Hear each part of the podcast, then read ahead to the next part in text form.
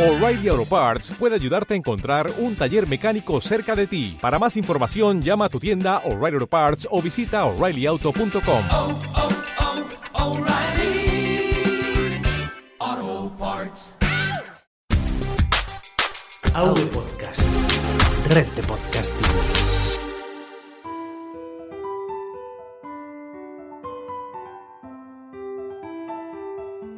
Amanece, que no es poco. Pero este tiene una pinta de españolada, ¿no? ¿De verdad me vais a hacer ver esto?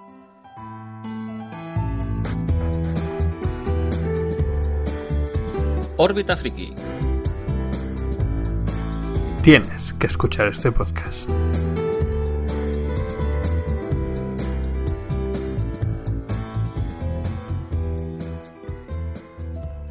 Eh, soy Roberto y aquí a mi lado, físicamente hoy, se le puede tocar, está Igor. Hola Igor. Hola, muy buenas. No me está abriendo el guion, pero bueno, no pasa nada. Estos son, son problemas del directo. Pues sí, estamos encantados de, de estar aquí. Y sí, bueno, gracias, muy buenas. Eh, hola a todos los presentes, hola a aquellos que nos están escuchando en diferido en, en nuestro podcast cuando lo pongamos y hola a los que nos ven a través del streaming. Pues aquí estamos, al fin. Bueno, y hoy tenemos con nosotros a una invitada muy especial, ya la habéis oído en la introducción, una innovadora que ya, van- ya andaba haciendo podcast sobre su embarazo antes de que María Asesora y su marido la copiasen en el podcast primerizos de la red AV Podcast. Casi no Esa notado. cuña publicitaria ha estado ahí. Casi, vamos, casi no notado. Ahí, ahí andan entre el público. Y, pero bueno, volviendo a nuestra invitada, hablando de Sara, más conocida como Carvala, tuvo la discuti- discutible fortuna de ser una de las participantes del Trivial del último programa de nuestra anterior temporada.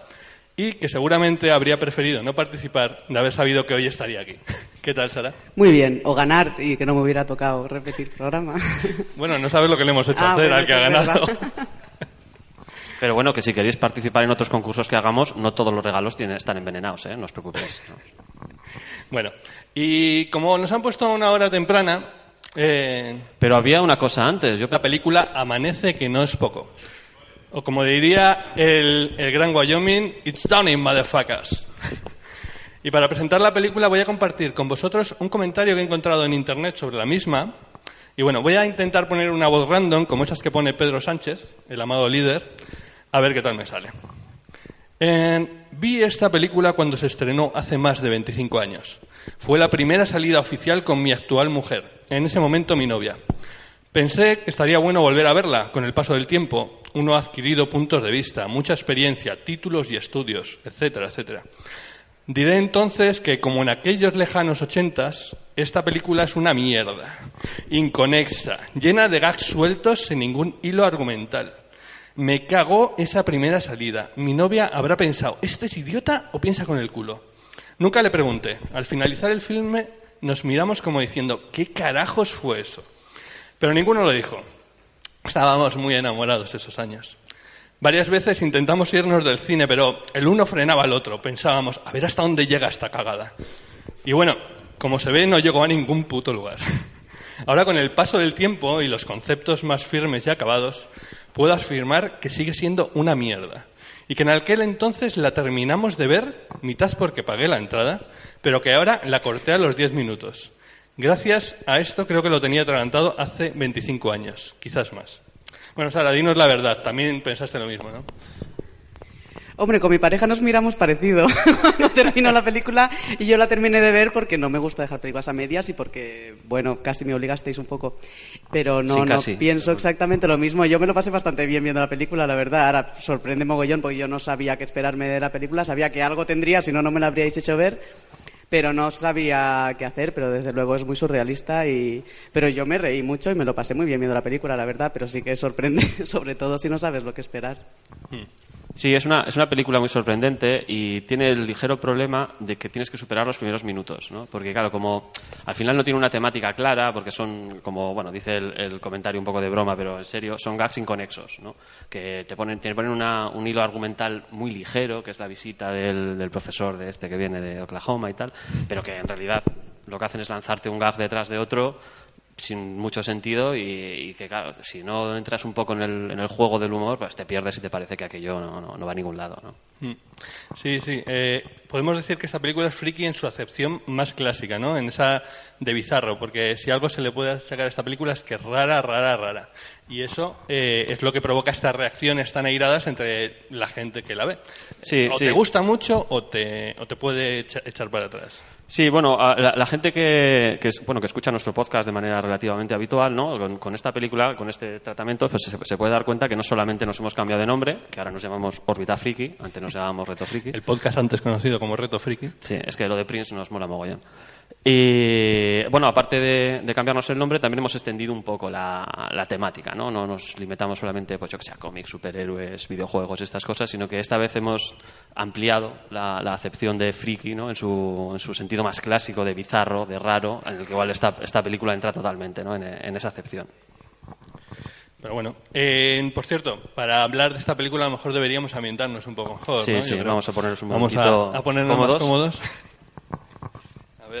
Igor, te voy a dar esto. eh, Aquí tienes. Esto para ti. Y esto para mí. Vale, para la gente que no nos está viendo, aquí mi compañero Igor se está poniendo un alzacuellos y yo, bueno, pues llevo un gorro de la... De la Benemérita. Las fuerzas vivas, que están muy presentes en esta película. la- ¡Viva el Santo Cabo! Eh, Eh, al final, bueno, eh, nos presenta un pueblo clásico, ¿no? De, Están representados todos los estamentos de la sociedad española, de, de la- Bueno, de esa- clásicos. esa sociedad de El los años clero. 50, 60, el clero, la- las fuerzas vivas. las fuerzas vivas, la, la benemérita, el alcalde, el, El maestro, el maestro del pueblo, el, vulgo, médico. Esa gente pri- eh, primitiva, no. eh, hombres primarios. primaria, perdón. primaria, por favor, primaria, la gente primaria. Mm. Entonces, eh, la película nos presenta un, un pueblo clásico, ¿no? Donde tú tienes esos esos personajes pues tradicionales, ¿no? De el cura, el pueblo, el farmacéutico, el médico, el maestro y, y lo que va ocurriendo, que son cosas absolutamente surrealistas. Pues sí. Y bueno, vamos a comentar un poco. Esta película la dirige José Luis Cuerda, ¿verdad? Eh, que es un director albaceteño y que es el es eh, bueno un hombre orquesta al respecto de, de la- de esta película porque es el director, es el guionista y es productor.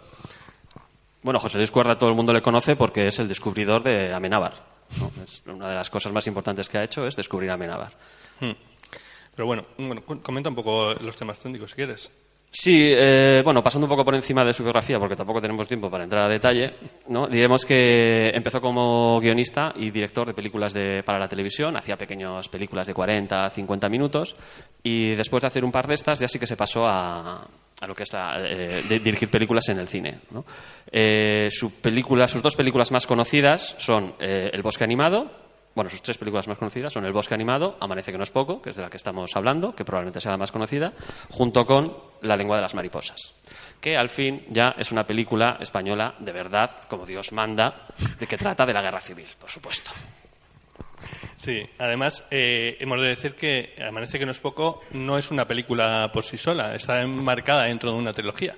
Sí, una cosa poco conocida y que podéis descubrir gracias a podcasts como este es que Amanece como es poco, que no es poco, perdón, eh, más o menos forma parte de una trilogía surrealis- surrealista o su, joder, no, no lo voy a saber pronunciar, eh, surrealista, que es de surrealismo y rural. ¿no? Que no, no- no me va a salir bien la pronunciación. Eh, la trilogía esta la forman las películas Total, que es una película eh, para televisión de José Luis Cuerda, en el cual se habla más o menos del, del apocalipsis. Está ambientada en el 2070 con una serie de personajes ahí un poco religiosos y tal. Luego tenemos Amanece que no es poco, que ahora entraremos más a detalle. Un poco pero- religiosos, pero si sale San Juan Bautista y... Sí, bueno, pues un poco religiosos, un poquito. Apenas, solo trata sobre el apocalipsis. Sí. Luego, luego tienes Amanece que no es poco, donde bueno, ya hemos visto que tienes eso al cura, al tal, no sé qué. Y tienes otra película más que es eh, Así en el cielo como en la tierra, que muy a grandes rasgos podríamos definir eh, que el paraíso es un pueblo de la Sierra del Norte de Madrid.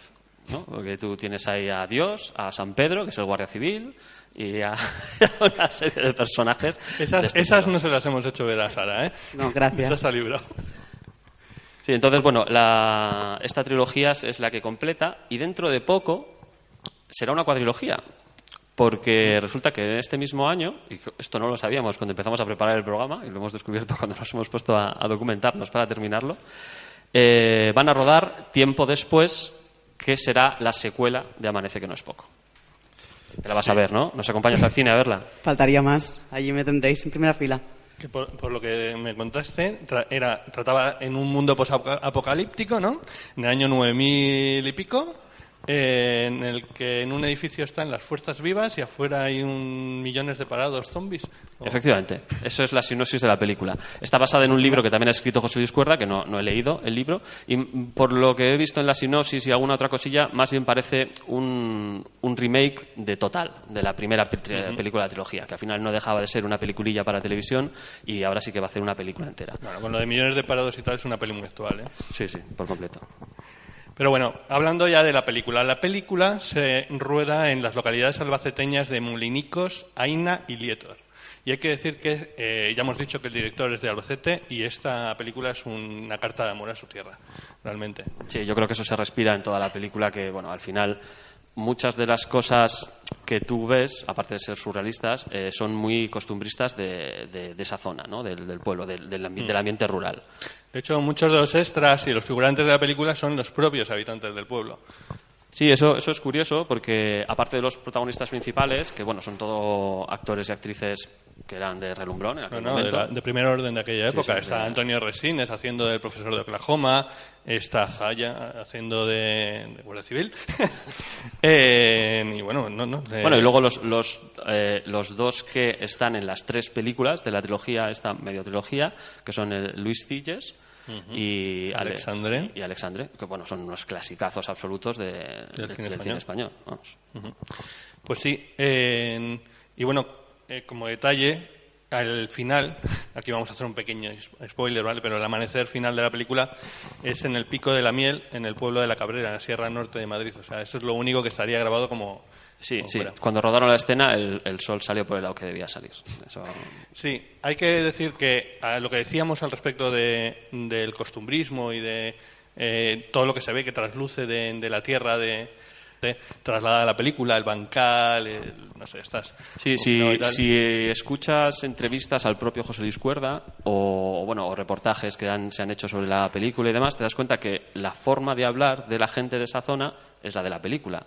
No, no tienen el humor surrealista de la película, Ni pero tampoco leen tanto a Faulkner, pero... no, no leen a, no leen a Fauner, porque es que tienen auténtica devoción por Fauner en este pueblo. Sí.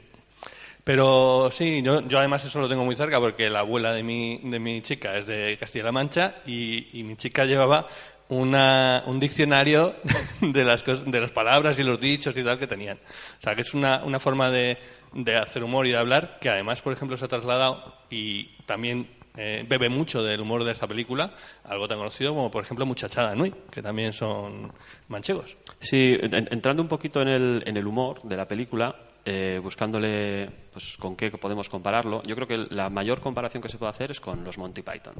Me parece que a nivel internacional el, tipo de humor más o menos similar a, a lo que sería eh, Amanece que no es poco sería los Monty Python. ¿Tú has visto algo de los Monty Python? ¿Eres fan? Soy muy fan de los Caballeros de la Mesa Cuadrada, Y- especial. ¿Te parece que el humor de los Monty Python estaría más o menos en consonancia con lo que podemos ver en Amanece que no es poco? Sobre todo yo creo que el del Flying Circus, más que de películas específicas, el Flying Circus que no dejan de ser sketch inconexos. Sí, uno gags uno de detrás del otro. Eso es. Sí, hombre, en ese sentido sí que se parece. Y sí, yo creo que incluso el humor tiene un punto parecido. Pero sí, sí tiene Hombre, no- un... no son iguales, Sí, claro, pero- es- pero sí, sí que tiene una conexión, yo creo que sí. Hombre, al final el humor de Monty Python es muy inglés y el de Amanece con los Pocos es muy español. Bueno, no voy a entrar en ese tema porque no tenemos tiempo para discutir sobre eso, pero no estoy de acuerdo en que es muy inglés, pero bueno. Y eh, buscando referencias nacionales, eh, yo creo que hay una referencia muy clara, o sea, una, bueno, una referencia, un, un tipo de humor que... Un heredero. Sí, un heredero, un heredero muy claro de ese tipo de humor, aparte, como tú has dicho, Muchachada Nui, sería la serie eh, Ciudad K, que emitieron en la 2, que no habrá visto nadie, porque la 2 es para una inmensa minoría. No, además eh, creo que duró, llegó a dos temporadas y luego la cortaron ahí de repente. Yo creo que la segunda no la emitieron entera, me parece, ¿eh? pero bueno. Eh, ciudad K, el subtítulo es Tenemos el orgullo de ser la ciudad con el coeficiente intelectual más alto del mundo, de José Antonio Pérez, eh, mi mesa cojea, conocido en, en redes sociales y estas cosas. Y Ciudad K, pues como dices, la ciudad con el coeficiente intelectual más alto del mundo. ¿Qué? Que se me ha movido la- esta. Perdón. No veo. Se te ha movido el alzacuello, sí. Gracias. Lo que decía, ciudad casa ciudad con el coeficiente intelectual más alto del mundo y entonces la serie de gags que te ponen en la, en la serie eh, pues puede ser una- un par de mujeres en la peluquería eh, haciéndose la permanente y que se ponen a hablar de Kant, de los filósofos alemanes y de... bueno, es que el último...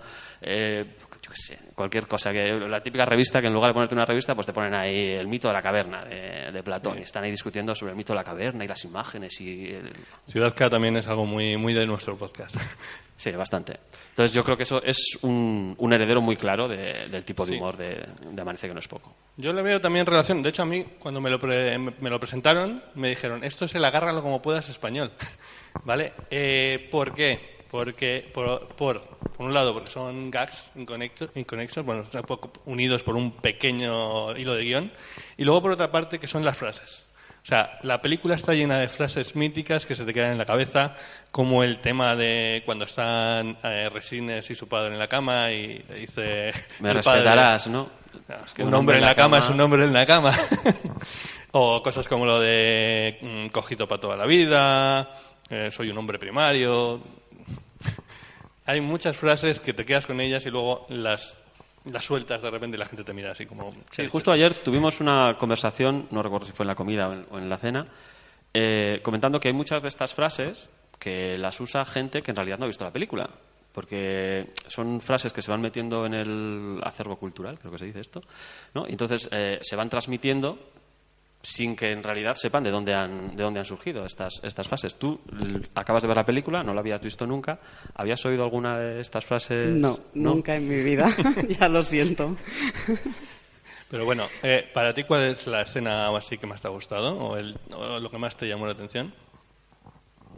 A, a mí me, me sorprendió mucho, bueno, me recuerdo mucho la escena en la que se ahorcan el, alcalde y el, y el y el alcalde. negro. Y el negro. Sí, y bueno, después el Gabino Diego cuando sale en todos lados de haciendo de, de alumno americano también es, pero bueno, porque le tengo cariño también al actor. Entonces, Además que hace, hace de después, y lo hace bastante bien, Bueno, además, perdón, lo hace de americano, americano. sí. sí. Y, y ese momento es muy bueno. El No, momento no te vas a poner a defender a los americanos ahora, ¿no? Porque tienen cosas buenas. claro. Vete un poquito a la mierda. ese, ese momento del alcalde eh, con ese zasca. Eh, sí, sí. Eh, a mí, por ejemplo, me gustó mucho el momento también de, de la votación. Al final, eh, es muy curioso porque desde el principio de la película está, ves al, al guardia civil, a- al clero, que la gente va todos los días a misa y tal. Y, Todos los días. Y, y todos los días hay lleno. Es el super espectáculo. Y un alzamiento de hostia. ah, Tiene un alzamiento de hostia. Es que hay que verlo, ¿eh? Hay que verlo. Sí, entonces, ¿por qué mm, esta gente está, es tan bien apreciada? También cuando sale el cabo y la gente le jalea. ¿eh? ¡Viva el cabo santo! Eh, y cuando sale el alcalde y tal, y tú eres, nosotros somos contingentes, pero tú eres necesario. Eh, claro, es que esa gente ha sido elegida por el pu- por, por- Sí, yo esas, esas elecciones en las cuales se elige todo, o sea, eligen, eligen al maestro, eligen al cura, eligen a la puta del pueblo, es que a las adúlteras, es que son, vamos, impresionantes. Sí, es algo muy actual eso de que poder votar pa- para, todo. Para todo. No vamos a abrir ese melón. No, no. vamos a abrir ese melón. no, no queremos abrir ese melón. Y no sé, algún otro tema que teníamos por aquí, bueno, sí, está el tema del fandom. En- que, bueno, vamos a entrar en el. Hay un fandom muy importante de esta película, tanto que incluso por los pueblos en donde se ha hecho, que hemos dicho antes, a ver que me recuerdo los nombres, que no me acuerdo de memoria. Al- ¿Tú te acuerdas? ah, No, que me voy a acordar yo de los nombres de los pueblos. Molinicos, Aina y Lietor. Bien, pues eh, en estos pueblos hay un- una ruta ya preparada para que la gente pueda ir, pueda ponerse en el bancal y le saquen fotos en el bancal. Ah, sí, pues donde, donde crecen los, Donde los crecen hombres. los Sí, hombres. donde, donde crecen los hombres. Te ha salido un hombre en el bancal. Sí, al final es lo que hemos dicho. Esto es una película de culto que, bueno, en su momento la verdad es que no recaudó mal. O sea, al final les les fue- Bueno, no, no fue ningún Hombre, éxito no, fue, al no fue un hit de Hollywood, ni muchísimo menos, pero no, no, no recaudó mal, no fue un fracaso, pero sin duda se ha convertido en una película de culto que ha, se ha continuado, ha generado un fandom, ha generado un, una- un turismo alrededor de esto, ¿no? porque la gente va al, va al pueblo, eh, sigue la, la ruta, va al bancal, va a la iglesia, va a la plaza, se hacen semi-performance, ¿no? De... Bueno, y performance. Ahí la gente va re- re- eh, haciendo performance, como dices, de, los, de las escenas que recuerdan y que les gustaron de la película. Eh, ahí van viendo los sitios donde se hizo la, la película, la- los escenarios naturales. Y hay toda una, toda una asociación de amanecistas organizada. Eh, hacen concurso de cortos. sí, amanecistas, porque claro, pues tenemos los, los trekkies, ¿no? que son los de Star Trek, están los warseros, que son los de Star Wars, y luego tenemos los amanecistas, que son los Ha de... dejado los Jubians, por ejemplo. Seguro que algunos se nos Ah, bueno, los Jubians, claro, claro, siempre- perdón. siempre Jubians. Ese, ese es un tema, hablando de ofendidos. Esta película hoy en día lo habría tenido muy complicado para salir. Bueno, van a sacar. Yo tengo, yo tengo, la verdad es que tengo mucha curiosidad por ver, eh, como he dicho que era, tiempo después, tiempo después, que es la que van a, estrenar este año, porque precisamente este tipo de humor hoy en día la cosa está complicada. Porque Sí. estamos con el tema de los límites del humor y las denuncias por eh, los, O sea, estamos casi cualquier cosa que hagas. momento que a el negro le llaman negro completamente y le tratan de... Bueno, pues eso. Sí, va, va- va a ser curioso. Pero yo creo que cuanto más ofendidos, después más publicidad tienes para la película y al final la gente, aunque se ofenda, va a verla. Y eso te da dinero. Así que tampoco es tan Sí, sí, malo. es una estrategia. Antes he estado por Jajirón, seguro que es una estrategia de, de marketing también. Eh, todo Sí, eso es posible, pero- pero bueno, de todas maneras es, es lo que digo, que hay muchos de los gags que tú los ves y son gags de los años 80, bueno, casi 90, ¿no? Que, bueno, no había ningún problema, como quien dices, estas, estos límites del humor y discusiones que tenemos ahora, en los 80 y en los 90 no existían. Podías hacer humor casi de cualquier cosa. Entonces, me- a mí me va a resultar interesante ver la película por ver si han hecho un esfuerzo para adaptarse a los tiempos modernos o han soltado las mismas bromas adaptadas a la modernidad y estas cosas, pero que no, no han llegado a cortarse, ¿no? Sí, hay cosas que eh, cuando ves la película además te llaman la atención. Los, los títulos de crédito del comienzo Ah, se nos había olvidado comentarlo, es son verdad. copiados a Star Wars. Sí, los títulos de, de- ¿a ti ¿Te llevó a error los títulos de crédito del comienzo? Porque es que, claro, la película empieza con una imagen en el espacio, que parece que es una nave espacial que va acercándose poco a poco hacia la Tierra, empiezan a salir los títulos de créditos con el típico eh, scroll de las letras que van subiendo, y te ponen por la historia como si te, te empieza- parece en cualquier momento que va a poner la Federación de Comercio ha bloqueado... Ahí va, ¿qué, qué DVD he puesto? Este no era, ¿no? Bueno, lo ves rápidamente porque la calidad de la película, la verdad es que ha, ha pasado mal el paso del tiempo. Eh, a nivel de imagen, a nivel de los cortes de, de la película y tal, eh, sí que se nota mucho en esos cortes abruptos, esos saltos. Sí, porque incluso dentro de lo que hemos dicho de que tiene una, un hilo conductor muy tenue, muy tenue, eh, con el, el viaje del, del profesor que viene, ¿no? Y tal, eh, que es, es como... eh, yo diría que hay dos personajes que somos nosotros dentro de la película, es decir, somos el espectador que entra a ese pueblo raro y, y ve las cosas que están pasando, que uno son el profesor y su padre, y otro es eh, Gabino Diego, es el, el estudiante de, de Eton, porque al final el profesor y su padre hacen como espectadores, o sea, ellos están presentes y ocurren cosas raras a su alrededor, pero Gabino Diego interviene y habla, y muchas de las cosas que dice es lo que tú estás pensando sobre la, la escena que acaba de ocurrir. Perdone, perdone, tengo que decir que usted habla un pijo bien. Eso es ese tipo de cosas, ¿no? Tú estás viendo la escena, ocurre algo totalmente surrealista y Gabino Diego interviene y lo dice. ¿Sabes? Y, y- y te dice, es impresionante cómo... Bueno, qué sé, el acento este semideíto que a mí no me va a salir ni de coña, ¿no? Eh, ¿Cómo ha discutido usted con el camarero? Mucho bonito, pijo, habla bien. Claro, es, es- justo lo acabas de pensar tú, ¿no? De, ¿Qué discusión acaban de tener estos dos? Porque también está el tema de, de- del labriego que viene y que, que es un intelectual y que se pone a, a- no le deja leer el, el libro al otro porque a ver si lo vas a leer mal, ¿sabes? O sea, eh, eso me encanta porque es una es ese tema de mm, el libro que has creado un escritor no es solo cosa del escritor una vez que lo has dejado eh, forma parte del que lo está leyendo eso está metido dentro de una broma, pero te- si le empiezas a sacar hilo, Sí, la bueno, peli eso- tiene muchísimo para Eso está claro, las bromas que te van soltando la película y los chistes y estas cosas, muchos de ellos tienen carga de profundidad, pero disparada apuntando con, con toda la intención del mundo, eso no, no hay ninguna duda. Y la, la del libro es una de ellas, ¿no? Que al final lo que te dice es que un, un libro no es algo aislado, sino que también depende por mucho de la persona que lo lee, ¿no? Porque claro, me lo vas a leer mal, a si me vas a estropear la obra porque me lo lees mal, ¿no? Y ahí podemos entrar un poco en el rollo de los límites del humor. Tú haces la broma y dependiendo de cómo lo interprete unos y otros, pues aquello se puede ir de madre totalmente. Bueno, pero es una de las gracias de la película. A mí es de lo que más me ha gustado, que son gags uno detrás de otro, pero no son bromas absurdas por ser absurdas de casi todas tienen puedas. un exacto, que no es ese tipo de humor. Todas las bromas tienen un trasfondo y o una crítica en algunos puntos que, que sí que tienen un significado y, y un y un porqué de la broma.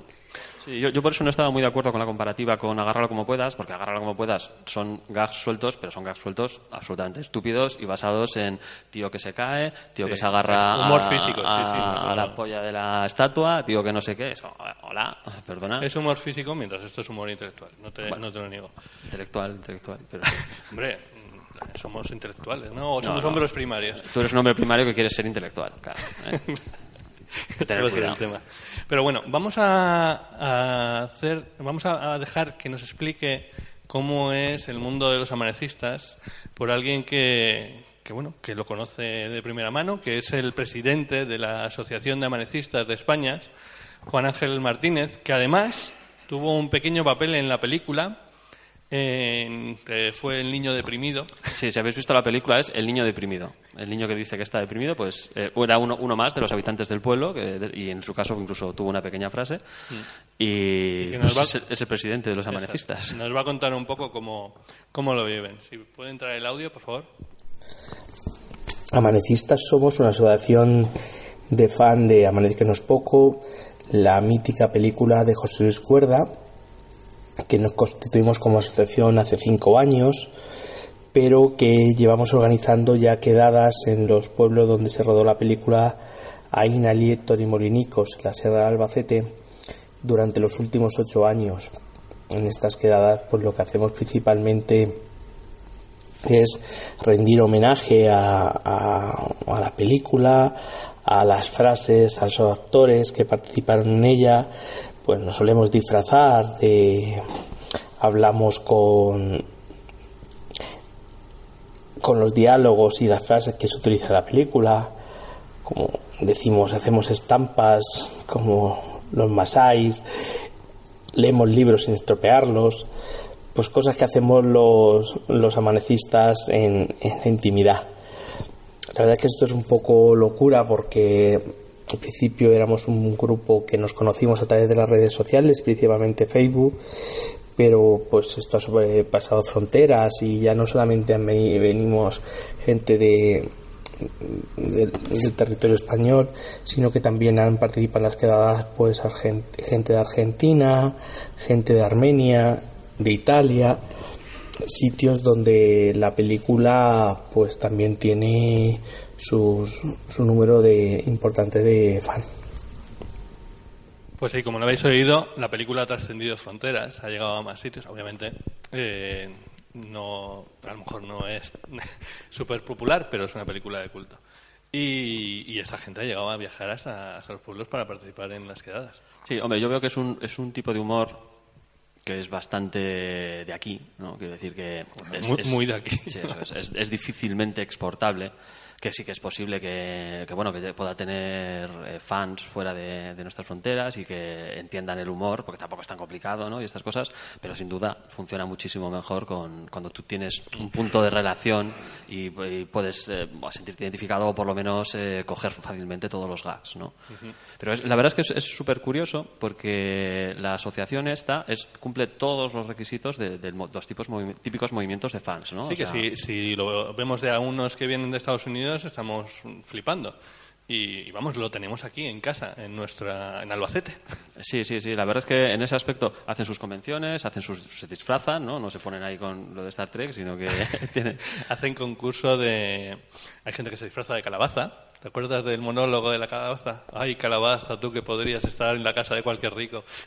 El- Ese monólogo es buenísimo. Cómo se despide el labriego de la calabaza porque un día más le ha acompañado, se ha quedado con él y...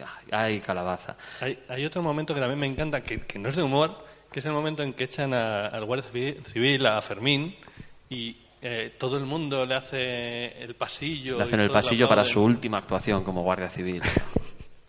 Qué emocionante. Emocionante, emocionante. Yo me ponía la piel de gallina ahí. Eh, y bueno, pues como vemos, es- tenemos aquí en casa eh, movimientos tan eh, fuertes como otros que pueda haber fuera. Hablábamos de que en esta, en esta temporada del podcast queríamos traer un poco esa foto de lo que significa el fandom, eh, lo que sea, significa ser friki, cuántas, cuántas cosas hay alrededor del frikismo. Y, y nos hemos ido a buscar un grupo de fandoms bastante desconocidos, pero que dentro de, de- de su mundo, ¿no? de, su, de, de los, ama- bueno, los amanecistas, la gente que le gusta la película Amanece que no es poco, pues son muy activos y, y tienen muchas cosas, hace- hacen muchísimas cosas. Es- será muy interesante ver eh, qué es lo que van a hacer con respecto a la, a la nueva película, a la de El tiempo después. Vamos. Oye, igual, es, igual podemos eh, apegarnos ahí al estreno o lo que yo- sea, ¿eh? yo por lo menos ya tengo que plantearme por ahí un viaje a Albacete a recorrer los pueblos y a, a- a- a por- comportarme como un hombre primario. sí, sí. Te vamos Eh, a plantar. ¿Eh? Te iremos a plantar. Pero cu- cuidado con sacarla antes de tiempo, que luego se queda cojito para toda la vida. ¿eh? Que estas cosas tienen su, su tiempo y no, no hay que acelerarlas. Bueno, Sara, ¿qué te ha parecido? O sea, ¿te hemos hecho perder hora y media de tu vida o sacas alguna, alguna cosa de esta película? No, yo creo que es interesante. Yo, ¿Se la recomiendas a, a nuestro público? Pues depende de lo que les guste. Es una película especial. Entonces, yo creo que no es para todo el mundo, pero no sé, yo ves, sí que es curiosa de ver, ¿eh? yo creo que es interesante de verla y tampoco, no se, no se hace muy lenta ni se pasa bastante rápido, no es especialmente larga y, es que al final yo creo que todo el mundo se va a reír en algún punto. Y si tenéis algún pueblo, conocéis algún pueblo parecido al, del, des- al de la película, yo que he veraneado en un pueblo en Zamora toda mi vida, tiene muchísimo más jugo que sacarle y porque al final cosas absurdas en los pueblos chiquititos de este tipo pasan todos los días y aquí pues las explotan más pero te, reconoces mucho más y, y- y te hace mucha más gracia yo creo que sí que es interesante verla Yo, yo creo que es una película que no es para todo el mundo, pero para los que sí es, les va a encantar. Entonces, si, si tú ya la has visto, más o menos te puedes hacer una idea de tus conocidos y de tus amigos a quién le va a gustar. Entonces, a esa gente que tú digas, va, a este le gusta seguro, es que le va a encantar. Le va a encantar y se lo va a pasar bien.